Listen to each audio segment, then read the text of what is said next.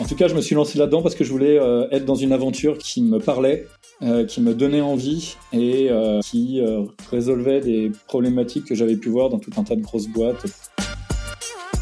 Et donc voilà, je me suis lancé comme ça il y a un an et demi avec cette idée de proposer des solutions autour des infrastructures IT pour à la fois les simplifier et les rendre plus durables. Juste choisir où on est, où on fait tourner nos machines ça a clairement pas euh, la même empreinte environnementale.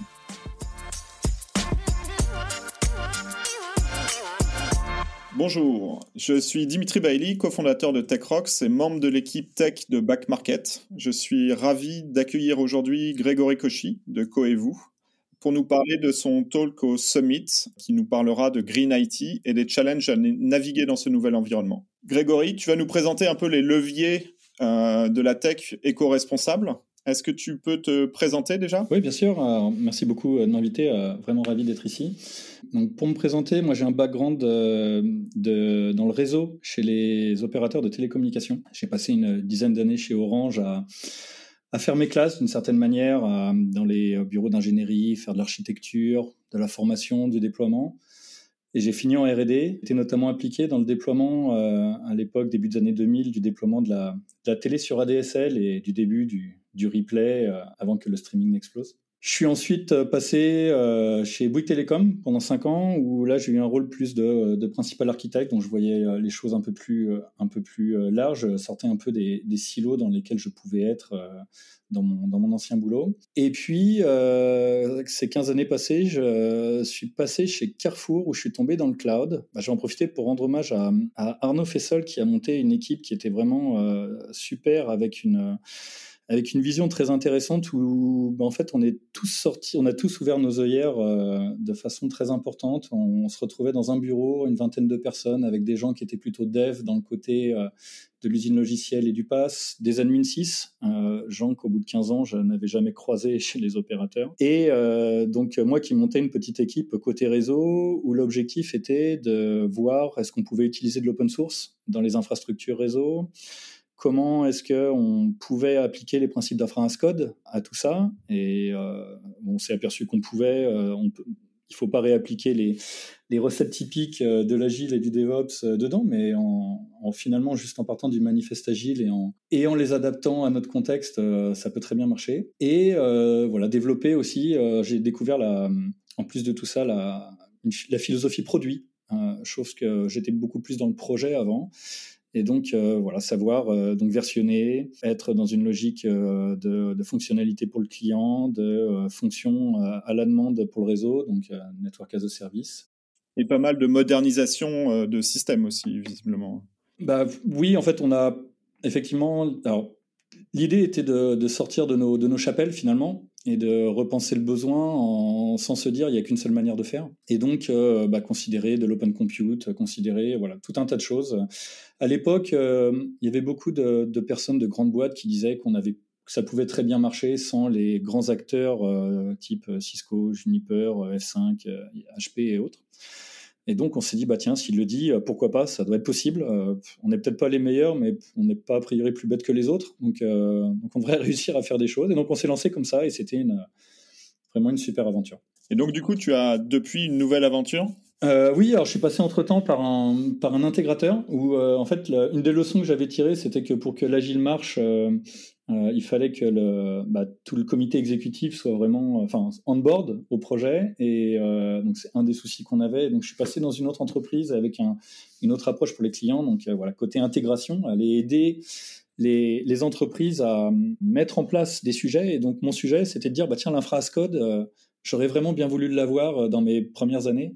Et donc, je vais participer à l'amener auprès des, auprès des clients finaux bah là-dessus, euh, en mettant tout ça en place, euh, donc j'ai eu un poste euh, directeur innovation, terme un peu pompeux, mais bon, voilà. En tout cas, l'idée était de développer plein de nouvelles solutions. Et à ce moment-là, je suis arrivé, j'avais dans mon backlog la question du, réchauffement climatique et de tous les sujets de, voilà, si on veut être compatible, un réchauffement 1, degré 5 ou pas dépasser les 2 degrés. c'est quelque chose qui revenait pas mal en boucle, en tout cas, qui était de plus en plus, auquel je prêtais de plus en plus attention. Bien que j'étais impliqué dans tous ces sujets un peu écologiques avec les AMAP, manger local, je roulais en voiture électrique depuis longtemps. Enfin bref, je cochais tout un tas de, de buzzword bingo, j'étais pas mal. Et pourtant, quand j'ai creusé la, question, je me suis rendu compte que j'avais pas bien compris. Notamment, j'avais pas les bons ordres de grandeur en tête, les ordres de grandeur pardon en tête. Et du coup, euh, voilà, je suis parti dans des centaines d'heures de formation, de vidéos, de lectures et autres pour mieux me rendre compte du sujet et aussi pour me dire euh, j'ai vraiment envie de plus participer à la solution qu'au problème. Et du coup, effectivement, je suis parti dans une nouvelle aventure, donc euh, l'aventure Coevou, qui date d'il y a un peu plus d'un an maintenant, qui reste dans ce domaine technique de, euh, on parlait un peu CI/CD Infrasco, donc en tout cas de, simplifier et euh, d'améliorer l'expérience des infrastructures réseau. D'une certaine manière, on pourrait dire, puisque les infras marchaient pas, tout le monde est passé sur Kubernetes, mais il y a quand même, il y a quand même toujours une infra en dessous. C'était pas, c'est Kubernetes, c'est pas là que pour ça, mais il a quand même aidé à solutionner tout un tas de problématiques d'infra. Et voilà, l'idée, c'est de dire, bah, pour ceux qui ne peuvent pas ou n'ont pas le besoin de Kubernetes, de bah, des accompagner là-dessus. Et d'y ajouter voilà, ce volet de, euh, de, développement durable. Et le troisième point qui m'a fait me lancer dans cette aventure, moi qui finalement, euh, c'est assez rigolo parce que j'ai jamais voulu être, euh, être, être, PDG ou monter ma boîte. et encore, je dis ça, c'est vraiment, je pense que c'est un euphémisme, c'était vraiment quelque chose que, dont j'avais peur d'un côté et que je pensais être bien au-dessus de mon plafond de verre. Alors peut-être que c'est toujours le cas, l'avenir nous le dira, mais bon. En tout cas, je me suis lancé là-dedans parce que je voulais être dans une aventure qui me parlait, euh, qui me donnait envie, qui euh, résolvait des problématiques que j'avais pu voir dans tout un tas de grosses boîtes par ailleurs, même si j'ai fait aussi des petites boîtes, j'ai vu aussi des problèmes dedans.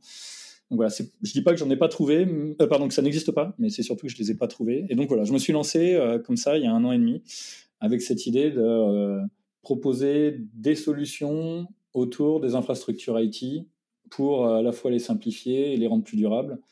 Et quand je dis durable, c'est sous cet axe euh, à la fois humain, à la fois financier et à la fois environnemental. Voilà. Ce qui fait qu'en termes d'activité, aujourd'hui, bah, j'ai finalement plusieurs volets. Euh, par exemple, je passe euh, une bonne partie de mon temps à, être en support DevOps pour une startup américaine en ce moment qui fait des outils de machine learning pour les infraréseaux. Donc, je suis beaucoup dans Docker, dans euh, le développement de, l'appli pour euh, rajouter des fonctionnalités autour de, pas mal de, protocoles de gestion et puis en même temps euh, faire un peu du post-sales, pre-sales avec les, avec les clients.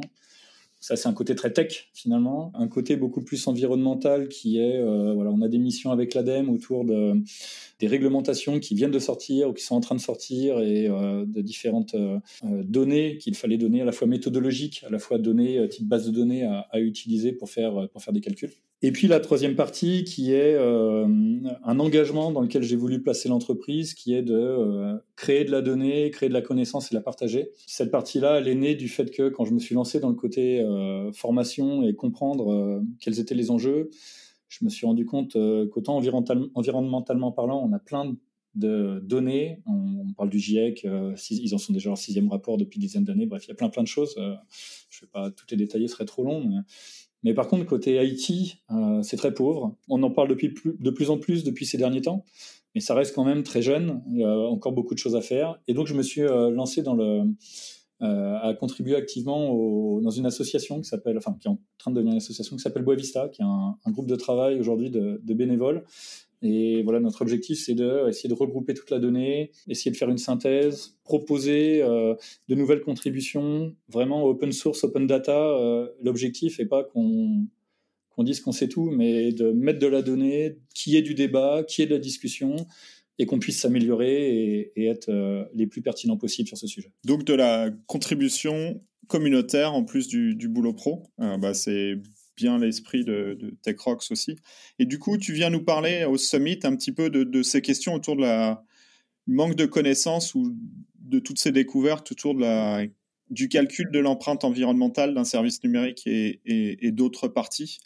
Donc, sans rentrer dans le talk, euh, moi, ce qui m'a un petit peu euh, interrogé dans, la, dans la, ce que tu viens de nous dire, c'est cette euh, erreur sur l'ordre de grandeur. Parce que l'ordre de grandeur, c'est x10. Donc, comment on peut se tromper à plus que x10 sur un sujet Tu aurais un petit exemple ou des... Alors, je peux essayer de prendre d'un sujet. Euh, moi, le sujet que je mets tout le temps, qui est pas IT, je prendrai un exemple IT juste après. Euh, typiquement, euh, chez moi, j'avais tendance à, à toujours râler auprès de mon épouse qui, euh, euh, quand il y avait une tâche, allait toujours prendre une feuille de sopalin pour après l'acheter plutôt que de prendre l'éponge. Et je disais, attends, on est en train de fabriquer quelque chose pour machin, pour le jeter, et c'est que du consommable comme ça alors qu'on essaye de faire durer. Et dans le même temps, quand j'ai regardé justement ces histoires d'ordre de grandeur, je me dis, attends, cette feuille-là, c'est même pas des, des microgrammes d'équivalent CO2 qui sont générés. Alors que euh, si on regarde le chauffage de la maison, aujourd'hui, euh, moi j'ai un chauffage au gaz typiquement, le chauffage de la maison l'année c'est 2 tonnes d'équivalent CO2. Et pour ceux qui n'ont pas l'habitude, euh,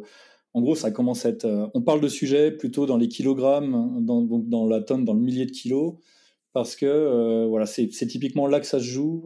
Aujourd'hui, nous, nos empreintes, elles sont autour des 9 tonnes en France. L'objectif, c'est de passer à 2 tonnes. Donc, voilà, Par personne Par personne. Donc on est, c'est les kilogrammes et les tonnes qui sont vraiment. quand on est en dessous, c'est minuscule. Quand on est au-dessus, bon bah là c'est encore plus forcément plus impactant. Pour, arriver à ta question sur le côté IT, si on regarde la fabrication d'un smartphone, c'est euh, entre 60 et 80 kilos. Alors, je vais donner des chiffres, plusieurs chiffres là, et même pendant le talk. Je rentrerai pas dans toutes les astérisques de comment c'est calculé. Le point qui est important, c'est qu'en fonction de euh, la génération, de la taille de l'écran, de où c'est consommé, de où c'est fabriqué, etc., à chaque fois, c'est une nouvelle variable qui fait qu'on change le résultat final et qui fait que le sujet est somme toute assez complexe à appréhender. Mais grosso modo, on peut quand même avoir, euh, puisqu'on parlait d'ordre de grandeur, euh, voilà, dans, les quelques dizaines de kilos, on est sur un smartphone la centaine de kilos, on est sur euh, donc à peu près 200 kilos, on va être sur la fabrication d'un MacBook, sur la fabrication d'un écran 21 euh, pouces. Quand on va parler de serveur, si on vraiment parle du bare metal, ben, un vieux serveur, moi par exemple, je fais tourner mon IT sur des vieux serveurs d'il y a 10 ans, ils doivent être aux alentours de 500-600 kilos d'équivalent CO2. Quand on regarde les nouvelles générations, on est plutôt autour des 2-3 tonnes. En fabrication, hein, pas en consommation, on est d'accord. Exactement. Et c'est très bien que tu, que tu le notes. Effectivement, à chaque fois, il y a vraiment ce truc-là à voir. Est-ce qu'on parle de tout de la fabrication, de la consommation? Et quand on parle de consommation, sur combien de temps on la regarde? Est-ce que c'est sur un mois, sur un an, sur dix ans? À chaque fois qu'on va regarder des papiers ou des études, c'est typiquement la chose à regarder. Qu'est-ce qu'on a inclus dedans de tout ça et sur combien de temps? Donc là, TechRox, on accompagne les, tech leads à décider, à prendre des décisions. Et ce que tu nous dis quelque part, c'est que euh, déjà, on va avoir des gros problèmes à mesurer et du coup, encore plus de problèmes à prendre des décisions sur ces problèmes de mesure.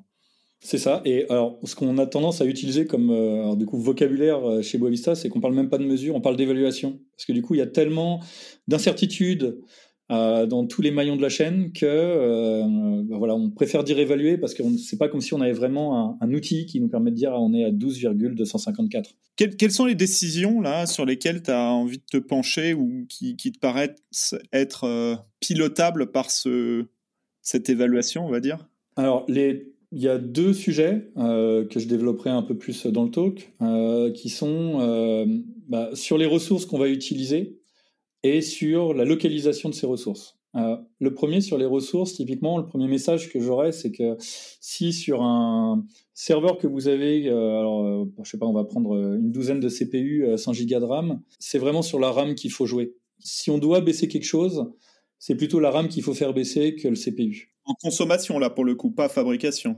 Alors, en fabrication, pour le coup, le chiffre alors qui demande à être affiné, mais c'est que rien que 16 Go de RAM, c'est le même impact de fabrication que 10 CPU. Toujours pareil avec tout un tas de guillemets Astérix et autres, mais dans l'idée. Donc du coup, si on est sur une douzaine de CPU ou 10 CPU, 100 Go de RAM, bah déjà 16 Go de RAM, c'est l'équivalent de fabrication des 10 CPU. Donc si on peut essayer de gratter un peu sur la RAM, forcément on va gagner. Après, par contre, si le deuxième point sur lequel euh, je vais rebondir, c'est euh, il faut toujours qu'on fasse attention au déport de pollution. Parce que dans l'empreinte environnementale, il y a la partie réchauffement climatique avec le CO2, mais il y a aussi les minerais qu'on va utiliser, il y a aussi les pollutions qu'on va générer et tout un tas d'autres choses. Si on se dit qu'on diminue la RAM, mais qu'on augmente le nombre de CPU, fabriquer un CPU, c'est comme fabriquer 10 Go de RAM en termes de, en termes de matière. Donc du coup, si on met plus de CPU, moins de RAM, ok, on va émettre moins de CO2, mais on va consommer plus de minerais. Donc euh, c'est ça qui fait que l'équation est malheureusement pas simple et qu'on ne peut pas avoir une réponse euh, facile à donner à tout le monde en disant euh, faites ci, faites ça, parce que diminuer les choses, c'est toujours mieux, ça on le sait. Euh, mais si on, quand on commence à arriver à des compromis à gérer entre CPU ou RAM, moi le message que j'aurais, c'est de dire essayez plutôt de baisser la CPU de baisser la RAM, pardon, je vais finir par dire des bêtises, que de vouloir baisser la CPU. Ça aura beaucoup plus d'impact. Cet exemple-là, pour moi, il est, il est phénoménal parce que ça fait 20 ans qu'on essaye d'augmenter l'utilisation de la RAM pour améliorer la vitesse de calcul, mettre des caches euh, partout. Ça me titille. Oui, et c'est là qu'il faut qu'on aille un petit peu plus loin d'ailleurs pour dire est-ce que euh, dans certains cas, est-ce qu'il vaut pas mieux réutiliser un peu plus de disques? Alors forcément, on va perdre du temps, c'est clair. Mais voilà, au niveau environnementalement, est-ce que c'est pas environnemental, pardon, est-ce que c'est pas plus intéressant? C'est le genre de question dans lequel il faut qu'on aille, euh, où on manque encore un peu de données, il faut qu'on continue à avancer là-dessus. Et voilà, pour revenir en tout cas à ta question, le premier message, je peux dire, c'est si on baisse la quantité de RAM, ça a beaucoup plus d'impact que de baisser la quantité de CPU qu'on utilise. Donc là, on est dans la partie fabrication. Dans la partie utilisation, consommation d'énergie, alors pourquoi on en parle beaucoup de ça et souvent les études, par exemple, il y a des études cloud qui sont sorties ces dernières années pour dire le cloud c'est super, ça fait baisser l'empreinte environnementale du numérique. On s'aperçoit que ces études, elles sont quasi uniquement, ça va dépendre euh, du cloud provider. Euh, des fois, elles prennent en compte la fabrication, mais en, général, elles se focalisent toutes sur la consommation. Et pourquoi euh, bah, Typiquement, si on prend un, un, serveur, on prend le même serveur qu'on met à deux endroits.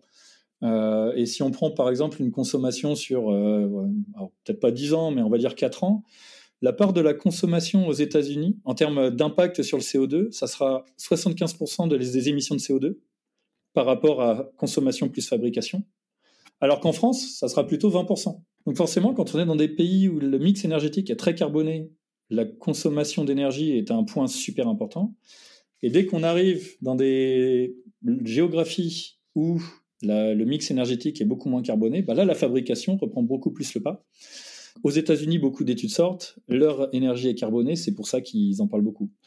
L'appliquer après en France, alors, en général, c'est appliqué en Europe. Donc, du coup, le mix énergétique européen étant beaucoup plus que celui de la France, euh, bah, du coup, on arrive à peu près aux mêmes conclusions, parce que c'est aussi très carboné. Mais en France, il faut qu'on le regarde sous cet angle-là. Et je ne sais pas si c'est la raison, mais en tout cas, ça me semble expliquer pourquoi en France, on a pas mal de gens qui s'y intéressent et qu'on parle beaucoup, nous, du donc ce fameux scope 3, qui est le côté de fabrication, l'empreinte environnementale liée à la fabrication de, de, tous ces équipements. Et donc, en un comparatif très rapide, si, sans prendre vraiment tout l'écosystème du cloud avec la partie réseau, les fonctions, la gestion, etc. Juste le serveur en soi, avec un certain gabarit. S'il tourne en Irlande, donc fabrication plus consommation, sur quelques années, ça va, ça va, consommer ça va émettre 2 tonnes 4, alors que le même en France, juste sur cette partie serveur, c'est une tonne 5. Pour un serveur Oui, pour un serveur. Donc là, la même utilisation, tout pareil, le même gabarit, juste, et, la même génération, vraiment tout pareil. Je, je l'ai déplacé, etc. Bah, c'est 2 tonnes 4 d'un côté, une tonne 5 de l'autre. Donc déjà choisir où on va, sans parler du provider, mais juste choisir où on est, où on fait tourner nos machines, ça a clairement pas le même, euh, la même empreinte environnementale. Et comment les tech leaders se retrouvent au milieu là, les... parce qu'on ne fait que configurer finalement euh, dans le cloud euh, des, systèmes et des machines. Donc, je ne sais pas trop rentrer dans le, dans le talk, mais donc il y a le choix de, de la zone géographique parce qu'on a quand même le choix de se dire est-ce qu'on va prendre euh, aux US Est-Ouest, est-ce qu'on prend en Irlande, est-ce qu'on prend en Allemagne, est-ce qu'on prend en France? Donc euh, on a quand même ce choix-là. On a le choix sur, euh, après c'est plus un lien avec le dev, mais sur les, les prérequis pour que ça puisse tourner, c'est quoi le nombre de ressources dont on a besoin. Et donc effectivement, si on doit investir, si on veut investir de l'optimisation quelque part avec un impact environnemental, bah, la partie de, de la, essayer de gagner un peu de RAM, ça peut avoir un, bel intérêt par rapport à travailler ailleurs. Et puis après, il y a d'autres sujets qui vont être sur euh, euh, le nombre d'AZ, sur euh, la redondance des données, etc., etc. Enfin voilà, plus on va consommer des choses qui sont dans le cloud, forcément, plus ça va consommer de ressources matérielles, plus ça va consommer de réseaux. Là, aujourd'hui, typiquement, c'est un des sujets où on manque de données. on a fait un hackathon récemment avec, avec Boavista, il, y a, il y a quelques jours, et qui, était, qui était sur ce sujet-là. Comment on arrive à, à, à évaluer l'empreinte d'un euh, cloud provider et euh, pour commencer à avoir ces données et aller un peu plus loin. Et puis après, on a aussi la partie Internet qu'il faudra qu'on intègre, euh, le côté des...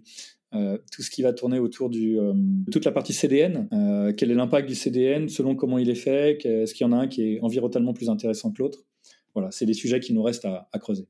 Si des gens sont intéressés par ce sujet et veulent participer à ces hackathons, c'est ouvert, c'est convivial. Surtout, euh, sentez-vous les bienvenus. Petite dernière question sur la, les type de discussion que tu as avec des tech leaders Comment est-ce qu'ils ont besoin d'être sensibilisés? Est-ce qu'ils sont perdus et il faut leur donner des repères?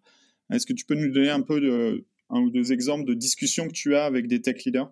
Alors, je trouve que la situation est, est très, très hétérogène. C'est très disparate des gens qui connaissent pas vraiment le sujet, d'autres qui ont commencé à beaucoup s'y impliquer et qui ont une vision sous un certain angle et euh, qui est l'angle des publications qui sont apparues et donc qui sont plutôt sur la partie terminale, euh, donc euh, les smartphones, les, les, laptops, les écrans.